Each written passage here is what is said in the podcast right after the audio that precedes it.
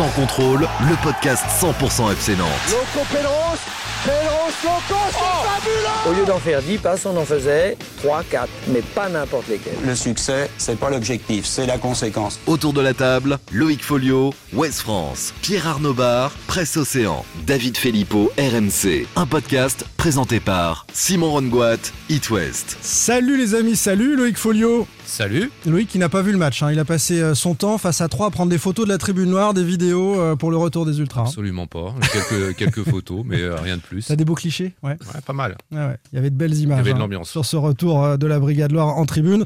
Salut Pab, Salut tout le monde. notre spécialiste de la Belgique, hein, de son football, ami personnel de Moji Bayat, on en parlera tout à l'heure. tu veux, tu commences déjà Premier- comme ça, premier super. blanc. Super. Non, non, mais Ah, il euh, le podcast débute bien. Bah, en tout cas, moi, je suis ami avec lui. Lui, je sais pas s'il est ami avec moi. Ah bah ça c'est toujours la question. Salut David Filippo. Salut. Rien n'a changé dans le studio. Non, euh, t'as vu hein Vous un peu, je trouve. Vous Ouais, êtes tu un peu trouves épaissi. toi, Ah voilà, Et ton, t-shirt. retour euh, de bâton. Et ton t-shirt I Love Raymond est où, euh, Ah, David il Tu- est en dessous, j'ai un pull là. Parce qu'il fait pas chaud dans ce studio. Non mais là regarde c'est I Love Antoine. Il s'adapte hein, le monsieur. Non, mais regarde, il a mis un sticker. Les mes stickers, tu l'as barré, t'as mis Antoine de- par-dessus, c'est vraiment moche. Et salut à toi le fan des Canaries qui nous écoute. Messieurs, joli rebond du FC Nantes face à 3, une victoire 2-0 qui nous ferait presque oublier le revers à Reims. Je dis presque parce que cela a tenu notamment à un énorme Alban Lafont dans le but. Je ne suis pas un héros, mais faut pas me coller à la peau. Je ne suis pas un héros. Thierry Hazard Le père d'Eden. C'est ça.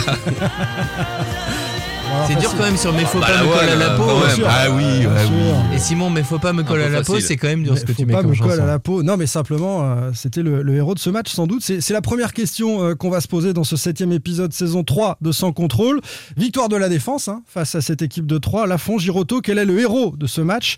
Ça a fait l'objet d'un sondage sur Twitter d'ailleurs. Autre débat du jour, les deux enseignements de ce début de saison. Est-ce qu'il existe des titulaires indiscutables dans cette équipe ou pas? Palois était sur le banc, ça peut euh, nous étonner. Et puis le FC Nantes sera-t-il bientôt une machine de guerre sur coup de pied arrêté? On va rentrer dans les stats et on va parler un petit peu de cette nouvelle arme nantaise. Enfin, Moji Baya, l'homme à tout faire du président Kita, directeur sportif officieux des Canaries, a-t-on l'habitude de dire, a été l'objet d'un documentaire édifiant de la RTBF en Belgique. On va évoquer euh, son rôle sulfureux ensemble. Allez, on se lance les amis, avant que nos noms apparaissent dans les Pandora Papers. Pandora, ça a changé. Allez, oh.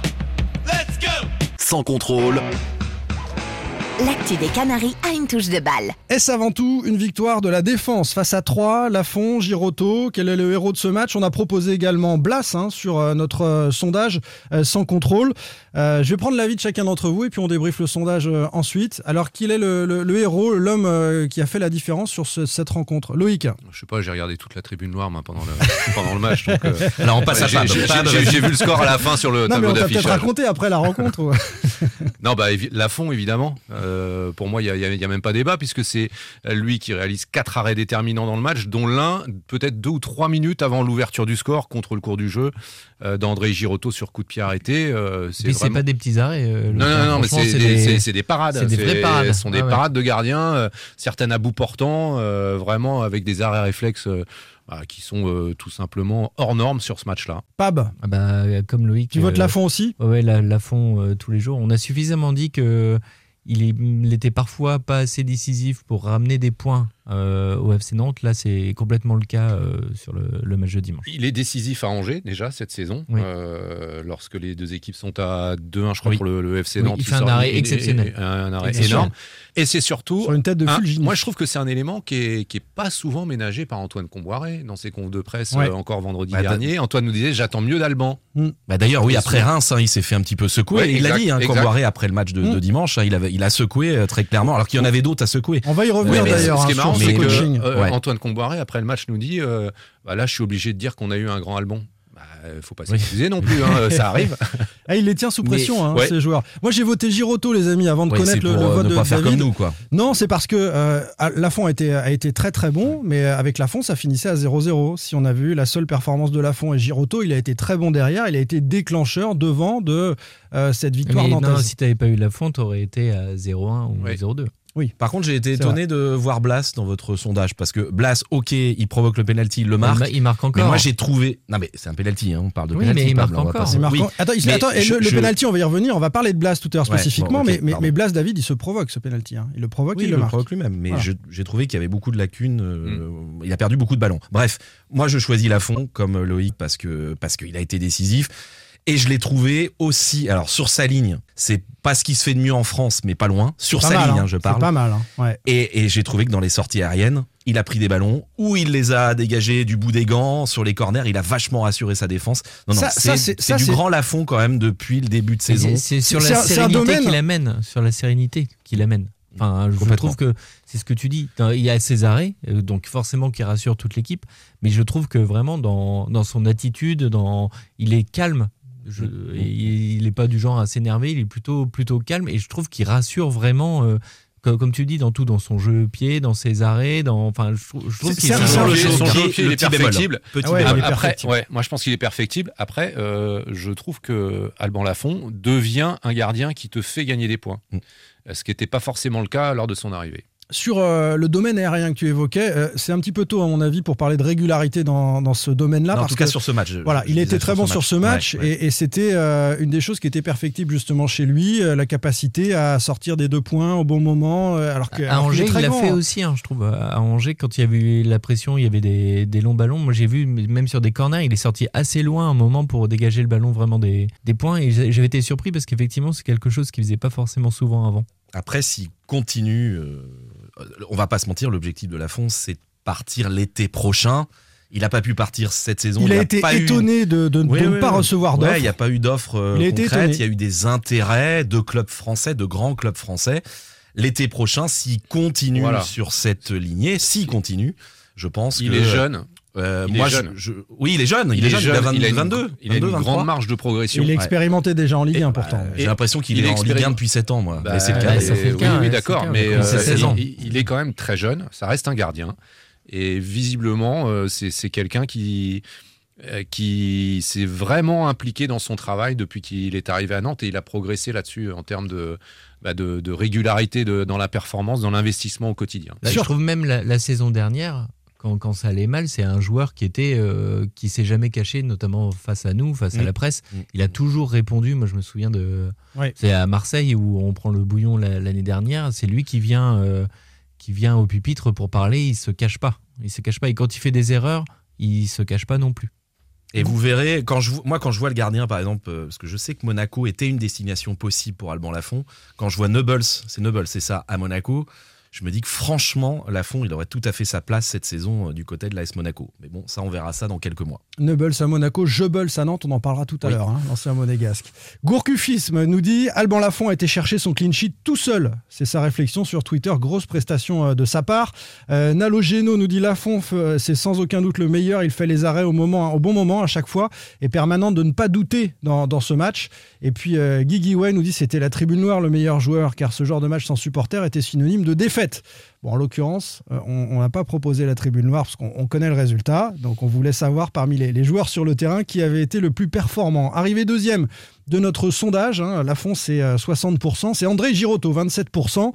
La prestation d'André Girotto, les amis, on s'arrête un petit peu là-dessus parce que ce joueur a été un peu ballotté. Alors, il a pris des habitudes euh, derrière, puis il a repris des habitudes au milieu de terrain avec Comboiré.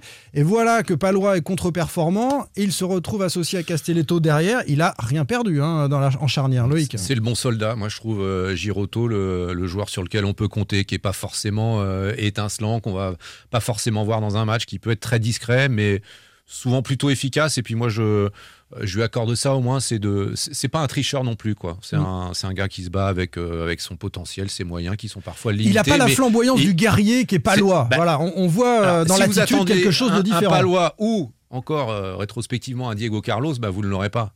Mais euh, encore une fois, c'est le, le genre de joueur sur lequel un, un coach peut, peut s'appuyer. Puis il a aussi démontré qu'il avait quand même quelques qualités, notamment dans la lecture du jeu, l'anticipation. Enfin, moi, ça. pour ça, j'en ai fait des mon trajectoires. hein, c'est- Voilà, de la tête notamment. Ouais, ouais, ouais. Puis même au sol, je l'ai trouvé, euh, bah, je l'ai trouvé lucide et puis plutôt inspiré. Ouais. Mais euh, il m'a fait plaisir André Girotto parce que j'invite tous les auditeurs à écouter l'épisode de la semaine dernière où je disais que Girotto pour moi sa place était en défense centrale et je trouve que c'est là où il est beaucoup plus euh, Je pense- non, c'est Beaucoup surtout, plus je pense que efficace. Camboire l'oreille, t'as t'as écouté. Je pense Le- que c'est lui, mais oui, oui, je-. Non le mec s'auto-congratule. Mais Je il vous m'a invite envoyé- à écouter l'épisode Je vous 27 invite- de l'année dernière.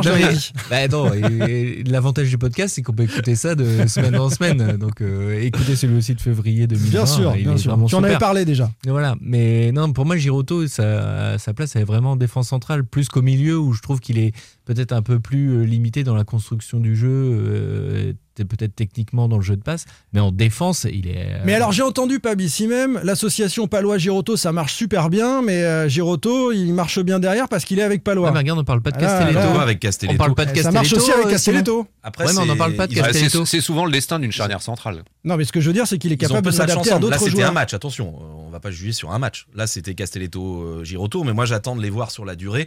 Castelletto est suspendu, je crois, à Bordeaux. Il me semble. Donc, euh, euh, Palois, euh, Palois reviendra, il me semble, hein, mais euh, je suis quasiment sûr même. Non, Giroto, puis Giroto, c'est comme, je suis d'accord, c'est le bon soldat, c'est quelqu'un qui est énormément apprécié dans le vestiaire parce que, voilà, très proche de tout le monde. euh, c'est vraiment le bon mec. D'ailleurs, même pour nous les médias, hein, il- vous le demandez en interview, il vient. C'est vraiment quelqu'un qui est, qui est, qui est apprécié. Euh, et puis, bah, deuxième but de la tête, on en parlera, les coups de pied arrêtés. Euh, voilà, il est intéressant, toujours le bon timing, je trouve. Et il prend beaucoup de ballons. Il est pas, il fait un 85, non Oui, il est pas, il est pas très grand. Il est pas non plus. Non, non, non, euh, il a un mais- timing incroyable. Mais Mais il c'est a un bon timing. qui marque à. Angers déjà. hein. Oui. De toute Mais façon, ça- le sens du placement le dans timing, le c'est une domaine de aérien, lecture du jeu. Voilà, Mm. exactement. Et ça marche euh, aussi dans le domaine aérien. Ça prouve que c'est quelqu'un qui est plutôt euh, équipé cérébralement par rapport au, au ballon, quoi. Et puis sa tête a débloqué le match. Il y a, il y a des buts qui sont plus décisifs que d'autres. Quand son équipe est en difficulté, avoir la niaque d'aller euh, mettre cette tête-là, euh, c'est aussi. Alors, c'est pas le patron, on va pas en faire non plus euh, un patron dans cette équipe. Parce que quand ça a été difficile l'année Bah, dernière, justement, c'est ce que j'allais dire. En fin, de saison, en fin de saison, il ne, il- il ne joue plus pendant un moment. hein. C'est Castelletto d'ailleurs qui lui prend la place et Ouais. parce que parce que visiblement Giroto a eu du mal, c'est ce qu'on m'avait dit en interne, à supporter la pression des matchs, des matchs à pression. On l'avait dit ici, donc on va pas. Ouais, voilà. ouais, ouais. Ce que Dans je trouve contraire. notamment par rapport au match de dimanche, c'est que Giroto, il a coupé un nombre de trajectoires incroyables parce que ça prenait l'eau de toutes parts sur le côté gauche notamment. Et il a été Alors obligé attends, de qui était compenser côté et gauche décoper. Attends, je réfléchis. Côté gauche. Attends, Charles Traoré. Réécoute, peut-être. réécoute Ouais, enfin, l'épisode de la semaine dernière, Bah, Simon. Ils étaient deux côté gauche. hein. Il y a Charles Traoré, mais il y avait aussi devant lui Moses Simon. Non, mais Oui. il a dit qu'il s'en foutait des critiques. Tu, tu peux l'allumer. Non, mais je l'allume pas plus que ça. Mais je, pense, il voilà, on on n'a pas la possibilité à Nantes de faire jouer un autre joueur. Il est en difficulté, euh, je pense, intrinsèquement. Et en plus, en ce moment, dans la tête, ça va pas du tout. On voit bien, il est euh, complètement à la ramasse dans son placement. On va pas refaire encore Traoré parce que sinon. Non, mais après, c'est pas- On va je pense finir que par c'est pas facile Blas. non plus quand Ouais. t'es joueur comme ça de. Enfin, d'être. enfin, c'est le cas, hein. donc on dit ce que- on, Non, on mais attends, voit on sur est le en- terrain, mais mais, non, mais on est quand en tu te fais bâcher comme ça tout le temps, c'est dur. hein. Oui, mais c'est pas, c'est super, ce sont ses performances qui expliquent nos, nos- nos critiques. Ah, Ça mais s'adresse non, pas mais à c'est ce l'homme, que je dis, le je pas je suis Ah non, c'est pas l'homme. D'accord. Voilà. Euh, un mot sur Ludovic Blas, donc le, le troisième dans, dans ce classement, euh, des joueurs décisifs sur ce match. Euh, on va commencer par tes Non, mais critiques, dé- David, parce non, que non, tu- mais euh, décisif, oui, il a provoqué le penalty, il l'a marqué, mais moi j'ai trouvé que dans le jeu, Et c'est son cinquième but. et c'est son cinquième but, mais j'ai trouvé que dans le jeu dimanche, il n'était pas au niveau auquel il a été euh, sur beaucoup de matchs, et pas tous, mais depuis le début de saison. Voilà. Alors, Je l'avais trouvé l'excellent- très bon à Angers, euh, L'excellent excellent Julien même. Soyer nous a fait remarquer que quand il était, il passait au travers d'un match, c'était arrivé à Monaco par exemple, eh bien il marquait au suivant. Il avait marqué contre Metz. À Reims, il a été inexistant. Et là, il marque. Alors c'est vrai qu'il fait pas forcément un grand match contre 3, mais il va chercher un péno. Il marque. Et à, à la fin, sur la feuille de match, euh, les Oui, joueurs oui. décisifs, il y en a pas beaucoup. stats, Il est à ça 5 compte, buts. hein. Il est deuxième Non, meilleur d- buteur je de Ligue parle 1 du match derrière de la dimanche, moi, hein. Je dis pas qu'il fait un mauvais début de saison. hein. Je parle de son match de dimanche. Pour moi, il Ouais, moi je suis C'était assez pas grand- non, pas mais- grand Blas. Non, mais c'est parce qu'après, on attend, Nantes a gagné quand même. on attend beaucoup de, de Blas Bah aussi. oui, bah oui, c'est normal, c'est lui dans- qui a quasiment l'un des plus gros potentiels euh, techniques. Oui, il a cette un des plus gros potentiels Et en techniques termes et surtout, d'animation, on attend autre chose. et il l'assume. Il l'assume. Je trouve que dans Il a des stats, hein, Euh, même quand il est pas bon. Mais- hein. et la saison dernière, déjà, c'était déjà le cas. C'est quand même le, Oui, le joueur oui. par lequel le, le danger euh, arrive côté nantais. C'est lui qui fait des différences. Il a la vision du jeu, il a la, la technique, il a le, le jeu de passe et il a la finition. Mais On pas sur le ma- beaucoup à mais pas sur le- d'accord, mais pas sur le match. Ce que Moi, je veux dire, c'est que c'est un joueur dont Mais- on attend énormément. Oui, Donc dès qu'il est un peu moins euh, décisif dans le jeu et que tu le vois pas frapper euh, dix fois au but, tu dis ah bah dis Les, donc Blas les c'est passé copains, à côté. euh, Randall Colomwani, on a fait l'éloge hein, de ce joueur. Il a été fantomatique Il a sur été, cette non, mais il a rencontre. pas été bon non plus. Et il n'a pas été décisif. Blas a été moyen, mais Bah, il il, est loupe un énorme face à face, euh, Randall. Il aurait pu. Il a un face à face. En plus, il est lancé. Il y a personne. Blas. Il y a personne. Voilà, par C'est Blas. Blas qui lui met C'est Blas qui lui met le- semble. le- la petite galette. Si, si, c'est sûr. Et euh, pourquoi il dribble pas? Il est, ouais, il a pas la confiance pour, euh, je sais pas. Il manque en tout cas de. Après, c'est un attaquant, il choisit une option. euh, Voilà, ça marche pas, donc on va dire que c'était pas la bonne. Il lui manque ça, en tout cas. Euh, un petit mot pour finir sur euh, quelqu'un qui a été décisif dans l'autre sens, euh, notre ami Goebbels. Et qu'est-ce qu'on va faire de, de, de- de- de cet attaquant euh, dont on nous dit qu'il est plutôt un attaquant axial, qui pour l'instant est utilisé. Mais alors j'ai entendu ça dans le podcast la semaine dernière. Ouais. C'est Julien Soyer Ouais. Dont tu parlais, Ouais, l'excellent alors moi, j'ai, moi, eu les mêmes échos. Euh, c'est un- capacités non, non, de c'est un vitesse. joueur, c'est un joueur, c'est un ailier. Moi, j'ai pas compris pourquoi il disait que c'était un joueur Est-ce que tu as vu l'ailier rapide qu'on t'a vendu euh, quand il est arrivé à Nantes, depuis qu'il je- est là Non, non, non, parce que moi je le trouve. Ah, il est un peu très- lent, hein. je non, trouve lourd déjà. je trouve- on a Bah, l'impression. il me semble qu'il. Je-. Je, connais pas son poids de forme, voilà. mais il me semble que. Comme toi, Simon, d'ailleurs. C'est pas le. c'est- ah, mais, Mais, je euh, prétends pas être le petit feu follet sur le côté, tu vois. T'es C'est- pas, t'es pas différence. lié, toi, Simon. Dans l'axe non plus d'ailleurs. Mais non, je, je suis un peu surpris. Euh, moi, on m'avait, enfin, euh, j'avais eu des gens qui, des formateurs de Lyon où j'avais lu des papiers et ça, son, son atout, c'est vraiment la vitesse. Et j'ai pas l'impression, depuis qu'on on l'a peu vu à Nantes, mais que ça soit son, ça soit sa qualité première, Ah bah, la c'est- vitesse. Malheureusement, on l'a pas, vu- l'a pas beaucoup. on l'a pas vu beaucoup. euh, dimanche, mais, dimanche, mais ça surtout, il n'a pas 20 le minutes. profil d'un joueur qui peut aller très vite. Je trouve qu'il est très grand. Mais c'est Euh, surtout qu'à côté de lui, t'as Simon qui est une mobilette, Ouais, euh, t'as ouais. Colomani qui, Bah oui. qui va quand même très vite, et, Blas, le et pied, il va vite. qui le remplace. Et Bougari, il va Et- super vite. Donc derrière, forcément, t'as intérêt à avoir une bonne pointe de vitesse. Et hein. il paraît que Jean-Kévin Augustin l'a doublé hein, sur un entraînement. Donc, c'est dire. Il est en voiture, il, est en- il a une plus grosse voiture, c'est Simon. Oui, je parle en voiture, évidemment. Euh, non, mais on va, on va suivre. On lui souhaite Non, de se rétablir rapidement, mais c'est vrai qu'il a l'air à la fois fragile et, et- Et- et- C'est et fragile parce de que forme. apparemment il arrive, il est quand même pas euh, en état de jouer. Hors de forme. Euh, on a demandé au staff médical de le remettre sur pied, ce qui est quand même un Il petit a peu, combien de pourcents, un, Loïc un petit peu gênant. Il Bah, a, je ouais, je sais 60. pas, faudrait demander à, ouais, faudrait demander à Jean-Kévin, tout simplement. combien, combien il Sur l'échelle de Jean-Kévin, à quel pourcentage Et, après, moi, ce qui, enfin, je- je- ce que j'ai ressenti, c'est en le voyant évoluer euh, dimanche là pendant 25 minutes, je crois. Le frisson, t'as ressenti le frisson? Bah, j'ai surtout senti de l'appréhension chez lui. Enfin, il n'osait pas se livrer, ou alors euh, s'il était à fond, c'est extrêmement inquiétant. Mais ce qui est dur, c'est qu'il confirme, malheureusement, par cette blessure, ce qu'on craignait de lui à son arrivée. On se dit, c'est un jou- euh, Gu- euh, Rebel, c'est un joueur qui passe son temps blessé. Rebels. Je crois que c'est comme ça qu'on dit. C'est, on dit pas, mais je me Non, demande non. si c'est. Non, on dit il, il nous l'a expliqué euh, Oui. lors de Ah, sa, excusez-moi, lors de sa présentation. Et on C'est- dit pas Goebbels. hein. Non. Ah oui, Voilà. ça c'est l'erreur. J'ai, j'ai quand même les boules que vous me parliez de Jebels, mais bon. Vas-y, continue. Faut que tu continues. On s'arrête pas après une vanne, Pab. Jamais. Jamais. Souvent les paris de fin de mercato euh, nantais, quoi. C'est quand même souvent les Ouais. mêmes profils de joueurs. hein. Des joueurs Bah, qui pètent finalement qu'on voit très très peu. Alors on va voir Goebbels, c'est un peu tôt pour juger. Et puis, c'est- oui, voilà, Mais- on va surtout pas le condamner. euh, non, là. mais voilà. Non mais pour l'instant ça déçoit mais- parce qu'il y avait un peu d'excitation autour de ce jeune joueur à fort potentiel qui avait pas réussi et qui avait une chance de rebond à Nantes. Ben, Il la saisit pas et il y a des places qui se prennent et Boukari est en train de s'installer aussi. Il est, voilà, et- Enfin, S'il a joué, c'est qu'il a dû montrer quelque chose à l'entraînement. peut-être. Il pourra avoir un rôle à jouer en janvier, euh, lorsque Simon sera parti à la Cannes. Oui. Parce que c'est, je maintiens que c'est un Et ailier, Koulibaly ailier gauche également. et Koulibaly, mais ailier gauche, il y aura, il y aura de la place pour lui. Donc Goebbels, euh, il va avoir du temps de jeu. Enfin, Allez pas messieurs, blessé. on switch. Nouveau débat. Sans contrôle, L'actu des Canaries a une touche de balle. Avec deux questions sur les enseignements de ce début de saison euh, conclu par euh, ce, match face à 3. Existe-t-il des titulaires indiscutables dans cette équipe de Nantes ou pas? Est-ce qu'on a de la réserve On peut faire tourner? Et puis l'autre euh, question, le FCN devient-il une machine de guerre sur les coups de pied arrêtés? On commence donc avec euh, ce 11 type et la relégation de Palois sur le banc, c'était dimanche. Bang, bang, he shot me down. Bang, bang, I hit the ground. Bang, bang, that awful sound. Bang, bang, my baby baby shot me down. Ça chante bien autour de la table. Personne ne l'a Donc c'est- c'est- Bang Bang, My Bang. Baby Shut Me Down, c'est Nancy Sinatra, les Oh. amis. Ah, tu devais, ah, Loïc, tu t'en veux, hein Je m'en veux. Ah, ouais. Tu t'en veux, Ouais. bien sûr. Alors là, c'est plutôt My Coach Shut Me Down, à Ouais. propos de, que tu de vas Palois. ces titres à propos C'est de, connu ça quand même, de David Palois, Nancy sûr. Sinatra, ça m'emmerde quand même Ouais, parce que ouais. j'ai eu peur de dire une connerie. Il y a eu beaucoup de belles reprises de cette chanson.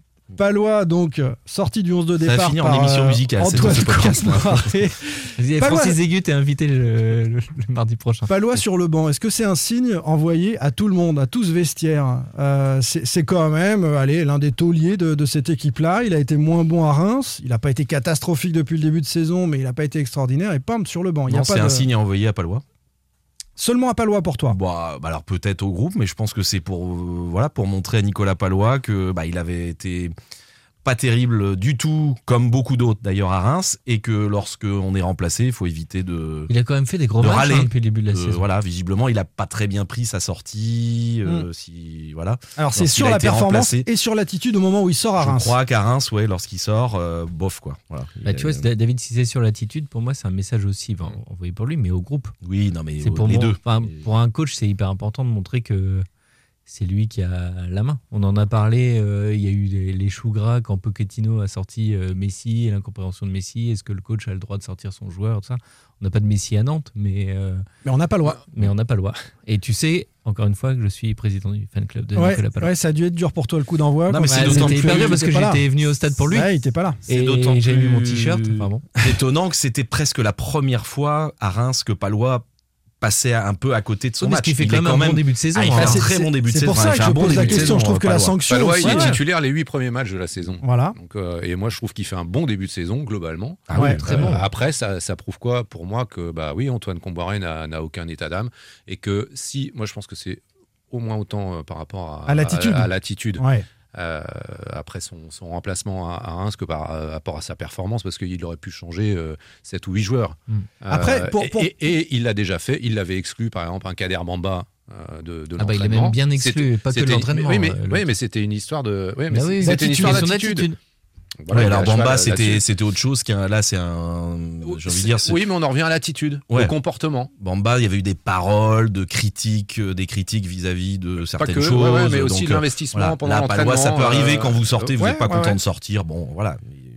Mais Surtout ouais, qu'il pense- estime, lui, avoir fait une belle première partie de saison, euh, Nicolas Ouais, ouais. Palois, et donc il, il est un petit peu chafouin de, de sortir. Non, Pour puis- faire ça, il faut avoir du matos. C'est-à-dire que euh, il a Giroto, donc il a la possibilité de faire ça. Peut-être qu'avec un, un effectif plus pauvre dans ce secteur-là, ou un Giroto absent, Est-ce qu'il mettrait Colomani sur le banc même après son match raté euh, eh ben on va voir. dimanche? C'est qu'il une, excellente question, puisqu'on verra à Bordeaux dans 15 jours si, euh, s'il le fait. On écoute Comboiré nous parler de cette question de la, de la concurrence. Est-ce qu'il y a des titulaires indiscutables ou pas dans cette équipe?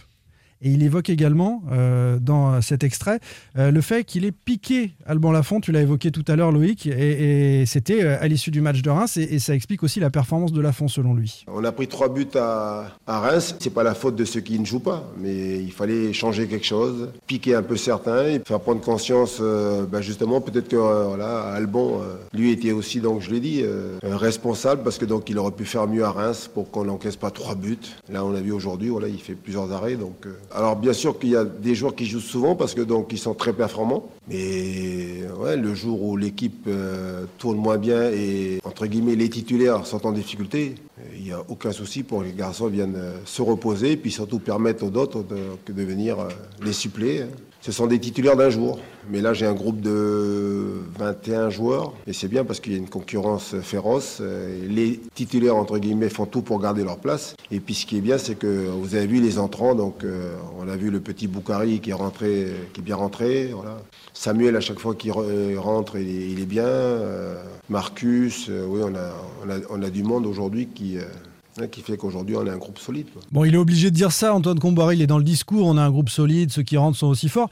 Et est-ce qu'on on est complètement d'accord avec ce qu'il vient de dire? Est-ce qu'il n'y a pas de titulaire indiscutable? Est-ce qu'il y a une vraie concurrence, euh, une profondeur de banc? Juste, juste une petite parenthèse. Lui aussi, on l'a piqué, les journalistes. Ah, bien La semaine sûr. dernière, avec le débat sur le 4-3-3. le 4-3-3, 4-2-3-1. Finalement, il est, C'est vrai. revenu à son 4-2-3-1 dimanche. C'est vrai. Et on peut raconter juste la, la Sans que ce conférence soit de presse. enthousiasmant sur le terrain. Euh, la conférence de presse de jeudi et de vendredi, il était quand D'avant-match. même très tendu avant le match. hein. Mathieu Bellé, journaliste pour Nantes Sport, a, a- a posé la première question sur le, le système tactique et il l'a pas du tout apprécié. Il s'est- lui aussi, il a été piqué finalement. Oui, Voilà, parce qu'il s'est c'est- trompé à Reims et qu'on lui a dit, tout simplement. Pour lui, il s'est pas trompé.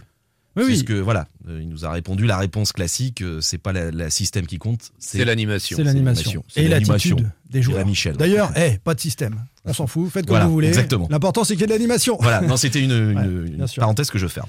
Non, mais en tout cas, il il est revenu à- au système qui a fonctionné avant. Il a gagné avec ce système sans que ce soit enthousiasmant. hein. Si on fait une petite parenthèse, euh, c'est vrai qu'on n'a pas retrouvé la même production que contre Nice, Lyon. Ou... On s'attendait à bien C'est- mieux contre C'est 3. quasi miraculeux quand même que tu, que tu Mm. prennes les trois points sur ce match-là. Ouais. On en revient à la prestation de Lafont. C'est vrai, c'est Lafont qui fait la différence. Sur cette question euh, de Palois comme un signe qu'il n'y a pas de titulaire indiscutable dans cette équipe, est-ce qu'on a une profondeur de banc Qui sont les titulaires indiscutables Tiens, allez, Si, on va y en faire a. ça. Aux on y yeux, va. allez, je peux vous le dire, aux, Oui, yeux, de, si. aux yeux de Camboire, il y en a trois. Alban Lafont.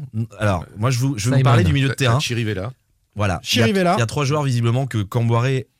Euh, Vas-y. ne, enfin, Camboire ne veut pas toucher à trois joueurs. Tu veux que je te mette une musique de suspense parce que tu C'est les- c'est- Cyprien, Chirivella et Giroud. Non, mais Cyprien il vient d'arriver. Il est pas. Il est Ouais, pas- mais c'est un joueur euh, qui euh, il, il a insisté pour l'avoir. Voilà, c'est un, joueur tu made peux- in, made in Camboire. Tu Donc, peux euh, ajouter Moses Simon et Oui, oui, je te parlais du Colomani. milieu de terrain. Et Non, mais Blas. c'est Voilà, et je sais Simon, qu'il a du- Colomani, Blas, on va, euh, on va arriver à 7 joueurs. hein. Donc finalement, euh, il y a. il y a- Traoré. Non, sur Non. les. Non, mais, mais on en revient au gros problème. latéraux- gros de, cette- de cette formation. C'est- Ça reste les latéraux. D'accord.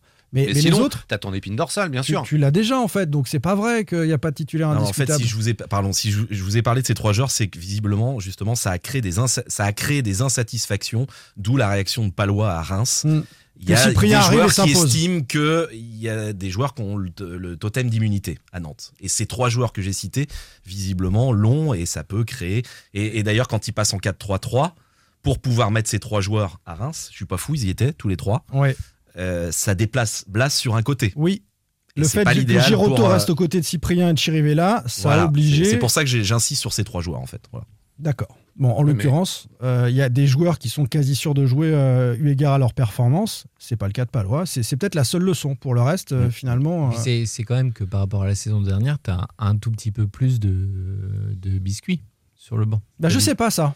Ah si. Mais ça, Ah, c'est un vrai débat. offensivement, Euh, si. Bah si. Ah, offensivement, oui, mais Oui. est-ce qu'il y a une véritable profondeur de banc comme Comboiré semble nous le dire euh, Moutou Profondeur, c'est pareil, profondeur Coco, pas pareil. forcément, parce que comme, comme on dit, il y a quand même des titulaires, indis- enfin, sans dire indiscutables, il y a quand même des cadres dans cette équipe. On les a cités, euh, Ouais. Simon, Blas, euh, Mais alors donc, qui, qui est au même niveau sur le banc, d'après ce que tu nous dis?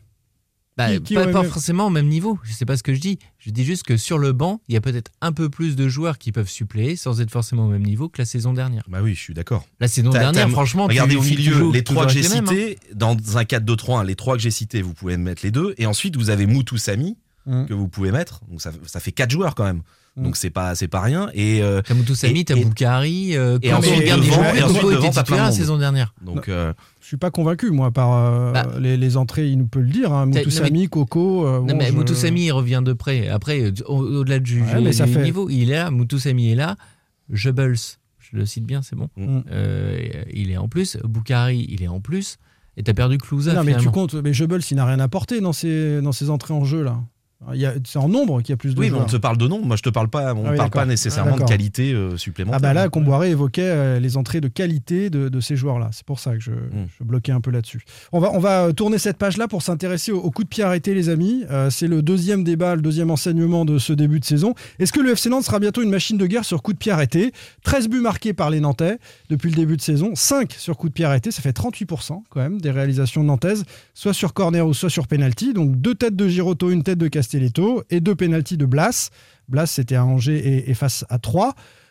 nouvelle arme nantaise ou pas David? Bah, pour, pour l'instant, oui, 38%, c'est pas mal hein, quand même. C'est hein. deux fois Euh, plus que c'est deux fois la plus. saison dernière. Bonne stat que euh, en en mars, mars l'année l'année dernière. Il y avait que 19% de buts sur coup de pied arrêté, donc c'est intéressant. C'est Et je trouve que depuis des années, c'est un sujet qui revient souvent. On en a fait des papiers où effectivement on, on pointait du doigt le- l'absence de buts sur coup de pied arrêté du FC Nantes. Il y avait soit euh, soit dans la surface, euh, ça Mm. marquait pas, enfin pas de joueurs décisifs, Non, ou alors des mauvais tireurs. Et là, en plus, il y a, il y a deux bons Cyprien. tireurs. Voilà. Cyprien. pour moi, euh, c'est- Excellent c'est- là-dessus. c'est c'est prématuré de dire que ça peut être une arme fatale. En tout cas, c'est une arme de dissuasion et Mm. surtout dans la mesure où tu as un tireur de, de coup de pied arrêté comme William Cyprien Ou s'il Simon. parvient, ou Simon, Ouais. mais Cyprien notamment, s'il parvient à enchaîner les matchs, ça, moi, c'est la, non, la, Nantes la grande aussi un peu plus de pénalty parce qu'il y avait un moment, Nantes Deux. en obtenait très peu. La saison dernière, ou il y a deux saisons, il y avait peu de pénalty pour Parce qu'il y a des attaquants qui sont dominants Ah oui. dans leur face-à-face. C'est le cas de Moses, c'est le cas de, de Bah, Blas. Ils sont vifs, capables d'éliminer. C'est des et- attaquants vifs qui Voilà. peuvent éliminer. Mais là, je, très, très moi, je techniques. mélangerais pas les Donc, pénalties et les coups de but sur coup de pied arrêté, Ah, corner mais ou t'en as, quand- t'en as quand même Je- plus. C'est un peu Di- différent. Dimanche dernier, t'as penalty. À Angers, Oui, euh, t'as penalty. Mais, ça, euh, bah, ça te change quand même pas mal de choses. Ah si, ce sont des coups de pied Moi, arrêtés. pour moi, oui, je sais bien, mais coup de pied arrêté, je pense plutôt Sur les euh, corners. Coup franc ou corner. Alors, quoi. sur les corners, euh, deux corners de Simon. Donc à Monaco, c'est corner Simon, tête Castelletto. Euh, à Angers, c'est corner Simon, tête Girotto. Mm. Et là, c'était corner Cyprien, tête Girotto Girotto. contre 3. On n'a pas encore, côté nantais, marqué sur coup franc, direct ou. ou, euh, Ça euh, remonte à Libombé. hein, J'ai direct. lu euh, Jérôme Jolivet dans Presso. Je crois que ça remonte à Libombé en 2019. Pied droit contre plus. Lyon. Mais Ouais. Nantes, Nantes est armé, je pense, quand même, pour d'ici la fin de saison euh, scorer. On a Corchia, qui est un très Ouais. bon tireur de coups francs. On a Cyprien. Girotto, qui est capable de tirer de loin. Et Cyprien, Cyprien. qui a marqué des coups francs directs Mhm. avec euh, l'OGC Nice à l'époque. Euh, sont, sont des armes que ne possédait pas le FC Nantes euh, récemment. Et Charles Traoré. Non, non, On a des joueurs Ah non, techniques en j'ai fait. pas, j'ai pas la stat. Non, mais ce qui est marrant, c'est que, enfin, tu parles de Charles Traoré, c'est que dans le jeu. Non, mais il y a- je rigolais, il y a- hein. oui, oui, non, mais dans le jeu, il y a très peu de centres au final. On parle toujours des latéraux qui n'apportent pas Ah, offensivement. Qui ne centrent pas. Trop peu en tout mais, cas. mais Traoré, il centre pas, et Corchia, euh, qui a Ou plutôt une bonne centre, qualité de pied, euh, il, est quand même défaillant depuis le début de la Il saison de jeu, euh, Corchia, là-dedans, ouais. voilà, Ouais. dans, dans ce domaine. Et finalement, les centres arrivent sur les coups de pied arrêtés, donc c'est plutôt intéressant. Ce euh, moi, ce que je trouve euh, plutôt favorable pour le FC Nantes, c'est qu'aussi que la, la réussite de Castelletto et de Girotto dans le domaine aérien sur les corners peut faire aussi office de un peu de dissuasion, c'est-à-dire qu'ils vont Mm. focaliser l'attention des, des défenseurs et peut-être permettre à d'autres joueurs de d'être un peu plus libérés du marquage. On a de nombreux atouts côté nantais sur les coups de pied arrêtés. C'est l'un des enseignements. On, on verra hein, si euh, Cyprien étant installé, David nous a dit qu'il était titulaire indiscutable désormais. euh, le FC Nantes va pouvoir profiter de, de sa qualité euh, de Mais je suis pied. d'accord avec Loïc, il faut que physiquement ça tienne. Mais je sais que c'est un joueur apprécié, et d'ailleurs c'est pour ça qu'il a insisté pour l'avoir par, par Camboire et Cyprien. On a vu, certitude. on, on a, on a Est-ce qu'il va pouvoir enchaîner? C'est ça la question. On a vu euh, aller sur euh, deux trois mouvements euh, la sérénité qu'il peut apporter Ah, au milieu de terrain. Ah, bah C'est-à-dire que euh, le ballon lui brûle pas les pieds. Il sait ce qu'il a autour de lui. Il se retourne tranquillement et il ouvre le jeu. Et souvenez-vous quand il a quitté, enfin quand il a sa première saison, enfin quand il s'est affirmé du côté de Nice, c'était un très très bon joueur de, de, de Ligue 1, vraiment. hein. Bien Donc, sûr. Oui, euh, mais l'eau a coulé sous les ponts oui, quand même. je sais bien. Mm. Mais Et Jebel, c'était un grand espoir de Ligue 1 aussi quand il Ah a ouais, quitté sauf qu'il avait 16 ans. euh, Il a été opéré euh, du 17 ans. genou, euh, Cyprien. Et, Ouais. Cyprien, sa première action marquante contre 3, c'est quand même une tête en retrait mal assurée qui offre une, une occasion euh, aux Troyens. Oui, mais comme, Il dit Simon, comme il dit Simon, il voit le jeu, il se retourne et il distribue. il il distribue. vient de le dire, Simon. Évidemment. Allez messieurs, troisième sujet du jour. Pierre Arnaud Bar, Presse Océan, Loïc Folio, Ouest France, David Filippo, RMC, Simon Rongoat, It West, sans contrôle. L'actu des Canaries a une touche de balle. Moji Bayat, l'homme à tout faire du président euh, Kita, le directeur sportif officieux des Canaries, euh, disent certains, est l'objet d'un documentaire édifiant de la RTBF en Belgique. On en parle ensemble. Tu vois, il y a un barème quand tu laisses un corps, c'est-à-dire tu fais trois fois son poids normalement. Un homme moyen, comme cette big ici, c'est trois fois son poids. Mais sinon, par exemple, ça change. Hein, tu vois, pour les enfants ou pour les nains, ça change. Pour un enfant, c'est- il est plus léger, un enfant. Hein. C'est deux fois son poids. C'est quatre fois son poids. Parfois, par exemple, pour les nains, c'est une fois son poids. C'est beaucoup plus lourd. Hein. C'est- Les os sont beaucoup plus lourds chez un nain, donc c'est une fois le poids. Une vieille dame, par exemple, ou un vieil homme, cinq fois le poids. Les os sont poreux déjà. hein.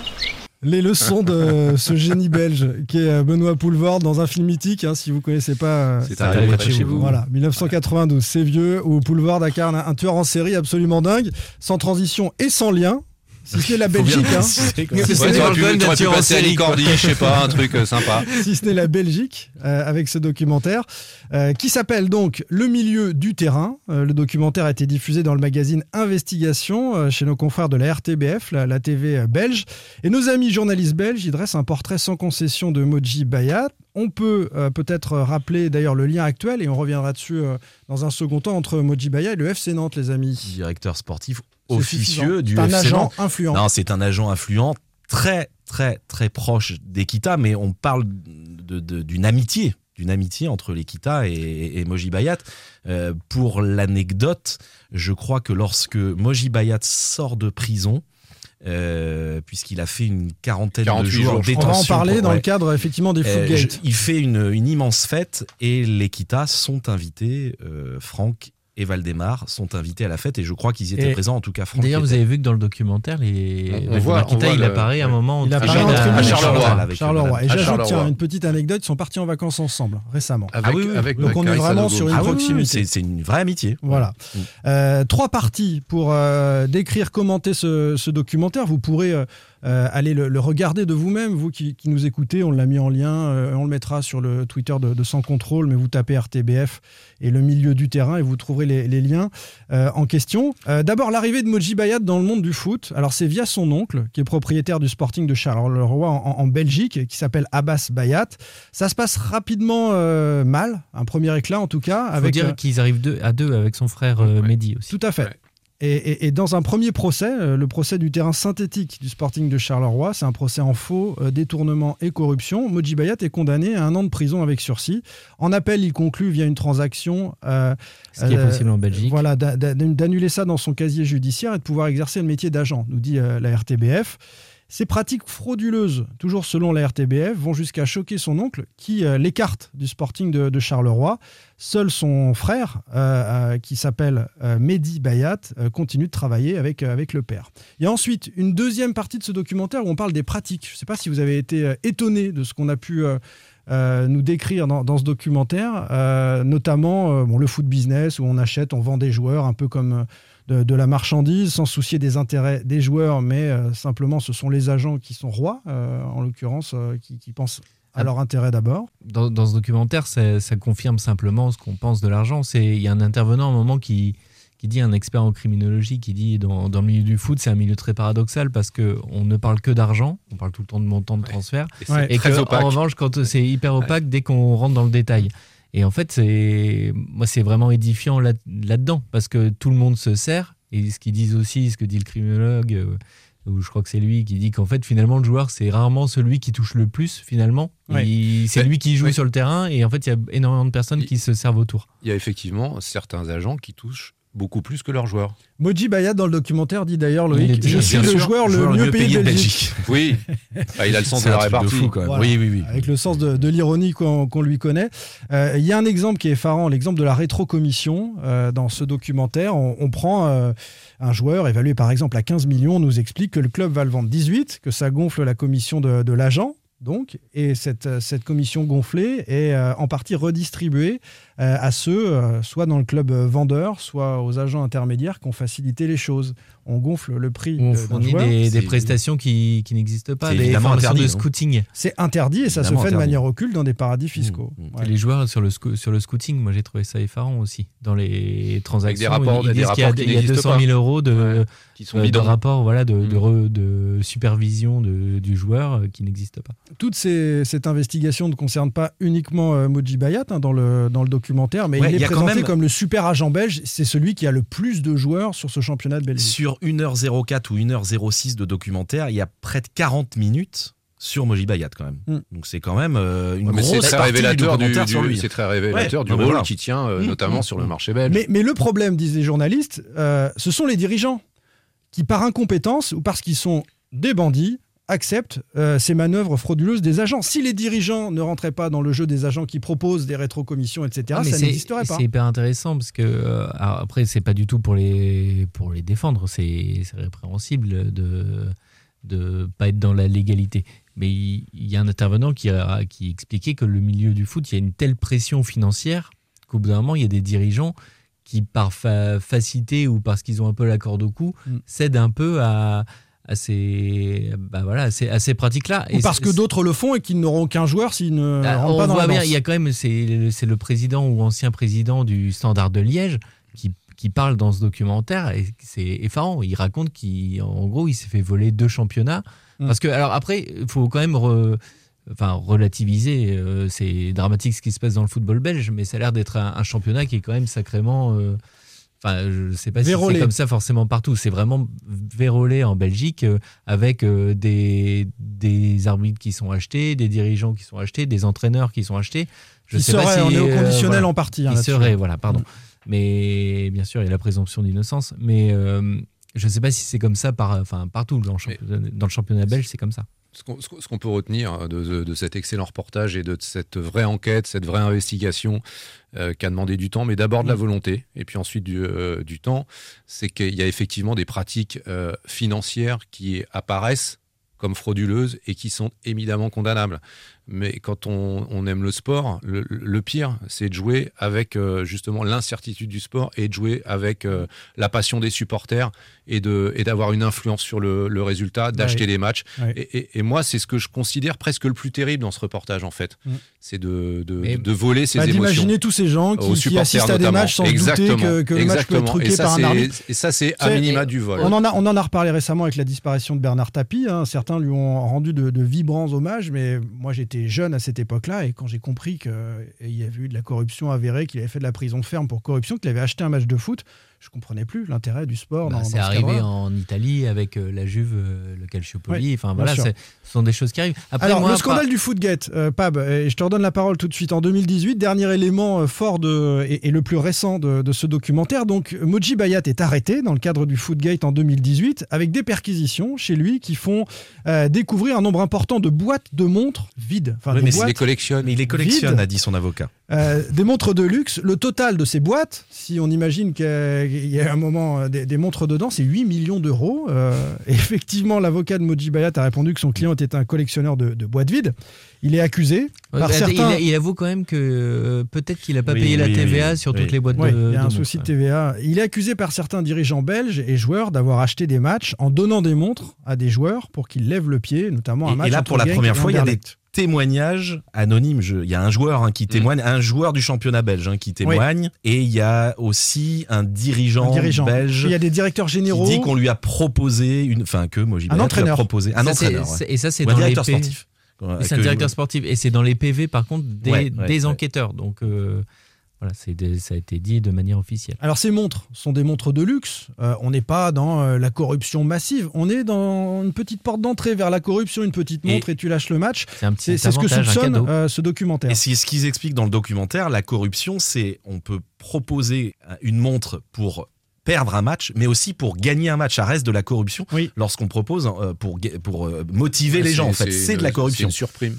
Oui, Pourquoi une montre? Parce qu'une montre, c'est simple, c'est facile à transporter, Ah euh, à revendre, euh, et on ne donne pas directement de, l'argent. et dans un milieu qui a énormément d'argent, c'est ce qu'il disait, c'est que d'avoir du cash, c'est pas toujours facile à, à utiliser. Alors qu'une montre, euh, bon, une valeur de bijoux de collection.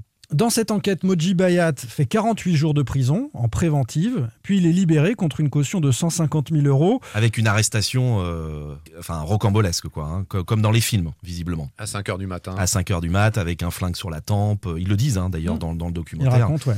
Et euh, ouais, non, ça a été, ça a été quelque chose d'impressionnant. Et visiblement, Moji Bayat, là, ce qui est normal, je pense que tout être euh, euh, aurait mal vécu, mais lui, lui, vraiment, ça a été, ça a Ouais, été on, connaît des supporters qui se sont fait aussi réveiller euh, tôt le matin chez eux. Euh, Je et- savais pas, Y compris des Nantais. ouais. Mm. Avait-il des montres de luxe au poignet, les Avec- supporters en avec, question euh, revolver sur la- Ah, revolver sur la tempe, je, je sais pas, Ouais, mais en tout cas de, de manière euh, Ah bah peut-être. assez euh, virulente. Ouais. Qui est devenu Mehdi Bayat pendant ce temps-là, le président de Charleroi Et ben tout simplement président de l'Union belge de football. C'est l'histoire incroyable hein, des, des frères euh, Bayat. Entre 2019 et 2021, il est donc président de l'Union belge. Et il est interrogé par les journalistes et, et répond simplement que son frère est surtout victime de sa grande gueule. Euh, on comprend hein, que les deux frères Bayat ont mis la main sur le football belge. Dit aussi que. Il y en a un qui est l'agent numéro un et l'autre qui est président de la Fédé. C'est que son frère, on lui reproche des choses, mais il n'a pas été condamné, donc euh, il jouit de la présomption d'innocence. Alors il a été condamné hein, une première fois, on, on l'a dit. Oui, il y a eu oui. un appel et une transaction. sur, sur l'histoire du football. Sur le voilà. non, ça n'est pas encore jugé, c'est pour ça qu'on est au conditionnel. Et, on- voilà. et dans le documentaire, donc c'est vrai que Mehdi Bayat, lui, il parle euh, face à la caméra, il répond aux journalistes en leur disant Mais ce que fait mon frère, euh, ça ne me regarde pas, il faut distinguer, il faut distinguer les deux.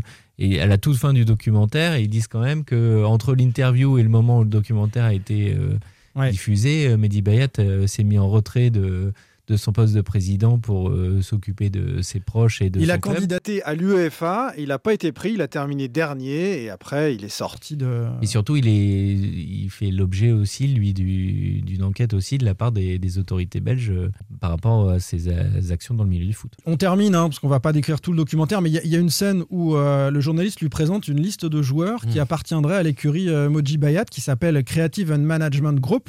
Et en l'occurrence, euh, le frère, Mehdi, dit oui, celui-là oui, celui-là non, celui-là. Et, et il vérifie derrière les journalistes. Et une fois sur deux, son frère a menti ou s'est trompé. En tout cas, il n'est pas au courant de- du nombre important de, de joueurs. Est-ce que vous connaissez les joueurs nantais qui sont sous euh, l'égide, en tout cas, de Creative and Management Il y a Group Charles Traoré. Il y a Charles Oui. Traoré. C'est- Exactement. on le voit d'ailleurs dans le reportage. On le voit dans le C'est reportage. Bakary Sanogo, euh, Traoré. Ah bah il est encore, il est encore présenté euh, sur certains sites par, euh, alors peut-être à vérifier. Bakary actuellement. Euh, passé par Nantes, Imran Nouza évidemment, Joris Kayembe, euh, Karim Bodji, Libombe, Renaud Aymon notamment font partie de. Priori, non. Koulibaly. Renaud Aymon, je crois qu'il a Il un en est sorti. Koulibaly. Il est encore annoncé sur Transfermarkt. Ouais, ouais, alors attention. euh, Oui, voilà. Ouais. C'est Mais peut-être une Koulibaly- erreur, mais- Koulibaly, Il n'est- il euh, n'est c'est pas- Bakary Sanogo, il me semble. Euh, pour être complet, et on va euh, finir avec euh, cette fois l'influence nantaise de, de Moji Bayat. À la suite de la diffusion de ce documentaire, Moji Bayat a, porté plainte pour diffamation. Son avocat a dénoncé une violation du secret de l'enquête judiciaire et il compte porter plainte au pénal contre les RTBF, estimant que euh, les documents produits avaient été interprétés de manière tendancieuse. Il dément catégoriquement l'idée selon laquelle il aurait influencé des matchs. Fin de citation, euh, côté avocat de, de Moji Bayat. Quand on voit euh, à quel point ce personnage est sulfureux, qu'il est euh, embringué dans des histoires incroyables en Belgique, on doit s'inquiéter davantage pour le Football Club de Nantes ou pas, les amis? C'est un agent dont on a dit qu'il était influent. Il a fait même la communication euh, il y a quelques semaines du, FC Nantes euh, après les, incidents du cercueil, on va les appeler comme ça, autour du stade de la Beaujoire. C'est inquiétant, non? En fait, c'est. Je vais reparler du documentaire. Il y a un spécialiste, je crois, du, droit ou du football belge qui intervient dans le documentaire et qui dit, en parlant de Mehdi Bayat, de dire que c'est quand même très euh, risqué au niveau euh, communication d'avoir euh, placé euh, et ou élu euh, Mehdi Bayat euh, président de l'Union belge, connaissant toutes les actions qu'il y avait autour de et les suspicions qu'il y avait autour de la famille Bayat. On peut dire la même chose à Nantes. On peut s'interroger de l'inf- l'influence de Moji Bayat au FC Nantes et de voir à quel point il a pris du poids euh, et s'affiche en tribune à la Beaujoire, euh, voilà, même si ce sont, c'est un ami très proche de la famille Kita. s'affiche On- avec le costume du FC Nantes, avec Oui. le blason du FC Nantes. Mais on peut s'interroger. Comme si c'était un salarié. On peut simplement s'interroger de la pertinence de s'afficher comme ça avec une personne qui est, somme toute, euh, qui jouit de la présomption d'innocence, il faut le rappeler, mais qui est quand même euh, un personnage sulfureux euh, qui, est, qui fait l'objet d'enquêtes. Et Parfois, euh, moi, j'aurais tendance personnellement, mais c'est très personnel euh, ce que je dis, à euh, jouer profil bas dans ce genre de situation. Pardon, mais il a raison. Mais il a raison.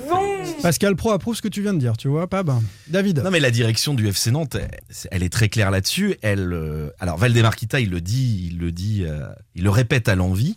Depuis qu'il travaille avec Moji Bayat, il perd moins d'argent ou il en gagne. C'est-à-dire que Moji Bayat s'occupe.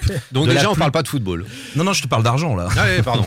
A priori, avec Moji, on parle pas beaucoup de football, hein, on l'a vu. hein. Ah, Mais, mais en tout cas, euh, de toute façon, Moji Bayat, il est au club depuis l'arrivée de. En gros, euh, c'est, ça remonte à Guillaume Gillet. Gillet, donc ouais, c'était c'est en ça. 2016. C'est la porte d'entrée. 16. Ça a démarré là et ça, ça a été crescendo. Euh, il, est, il est maintenant quasiment dans tous les dossiers, dans tous les dossiers de mercato, les ventes, les, les arrivées, mais également les ventes. il le- s'occupe des dossiers. Mais le bilan Bayat, parce que tu, tu, on évoque Libombé par exemple. Ah non, mais le bilan, je- oui, oui, alors évidemment. Alors, euh, Ouais, C'est non, toujours mais- difficile a quelques millions qui sont sur la, sur la touche. Il y a des millions sur la Mais touche le- avec le, Libombé le quand même. bilan après, vont- c'est du, c'est du mercato. Moi, ce qui me gêne, et c'est ce qu'il y a aussi dans le documentaire, c'est le, le conflit d'intérêts potentiel. On prend l'exemple, il y a un exemple très parlant qui est le, celui de cet été, le, le seul départ du FC Nantes, enfin l'un des seuls Ah départs bah, transfert, ouais, Imran. Louza, Mm. qui est quand même un joueur qui s'est engagé, euh, qui a pris euh, Moji Bayat comme agent.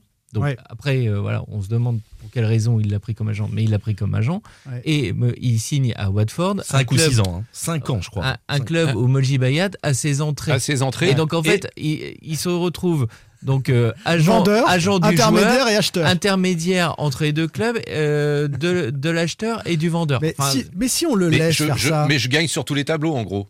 L'idée, c'est ça. Et Watford, euh, petit aparté, c'est un club qui en est à son 13e entraîneur en 10 ans. Je sais pas, ça vous rappelle peut-être un autre club? Qui vient d'arriver à Watford, les amis? Claudio Ranieri. le Claudio plombier. Ranieri. Le plombier. D'ailleurs, Imran. Louza, c'est pas simple pour lui. Hein. Ils se morfont un peu hein, du côté de Boitefort. Mais oui, mais en tout cas, bon, il y a il quelques semaines, je sais pas moment, s'il a euh, joué le week-end dernier. Oui, oui, non, mais voilà. c'est- Mais en tout cas, voilà. il va on a que ce qu'on mérite, peut-être.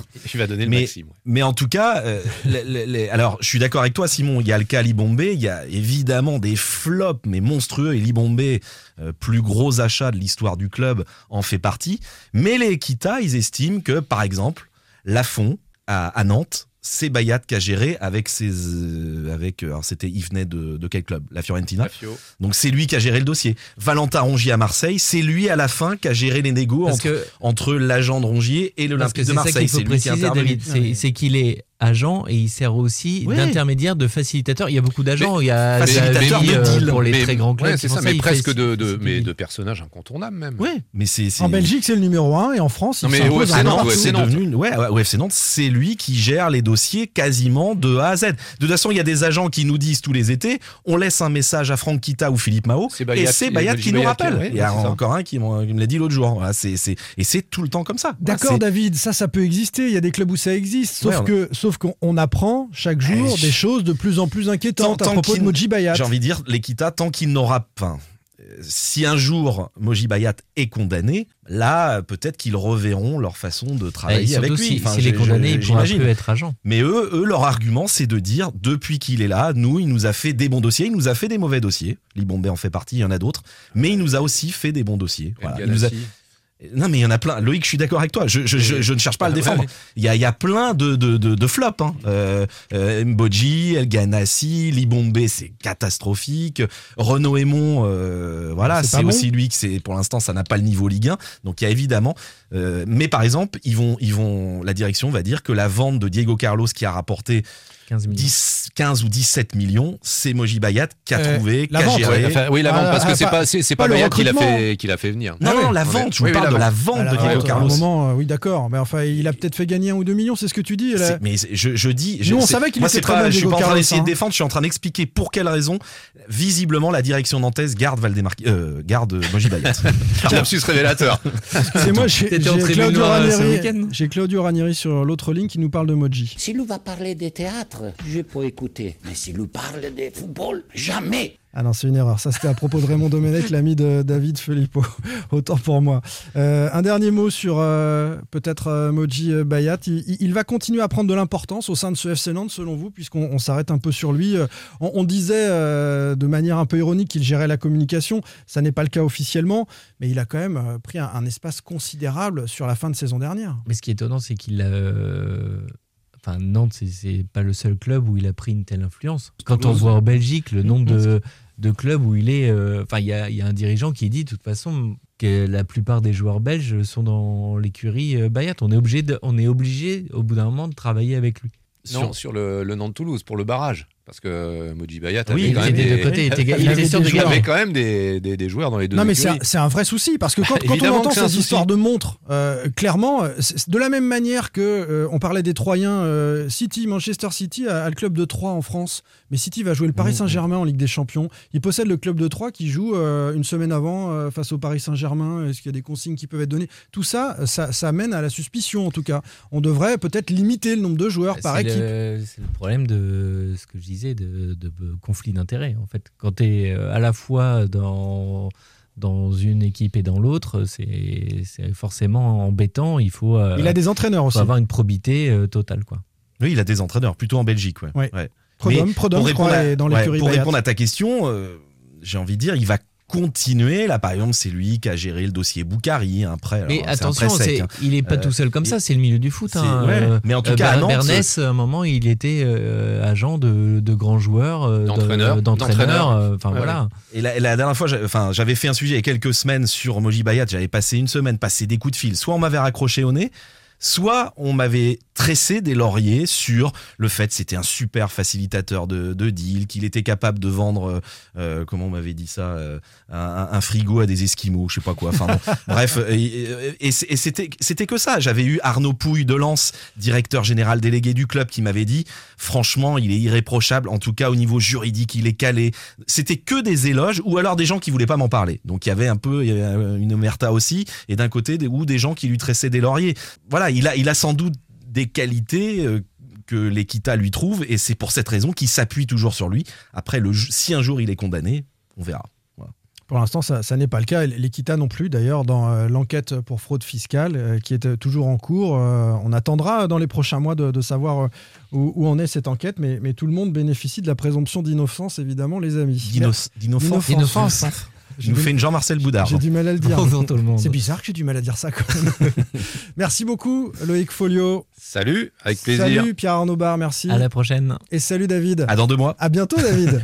Et je précise, les amis, qu'on fait une pause la semaine prochaine. Si vous êtes allé au bout de ce podcast, bravo. Sachez qu'il n'y en aura pas la semaine prochaine. Vous avez Et bien vous fait. pouvez écouter les précédents. On se hein, retrouve sur- dans sur 15 toutes jours. les plateformes d'écoute. écoutez, euh, voilà, seulement ceux euh, auxquels a participé euh, Pierre Arnaud Barret. Il y en a beaucoup. Retrouvez demain matin votre émission Cop West en replay sur itwest.com et sur l'application itwest. Cop West est votre émission. Prenez la parole et posez vos questions aux pros de la saison. Sur It West.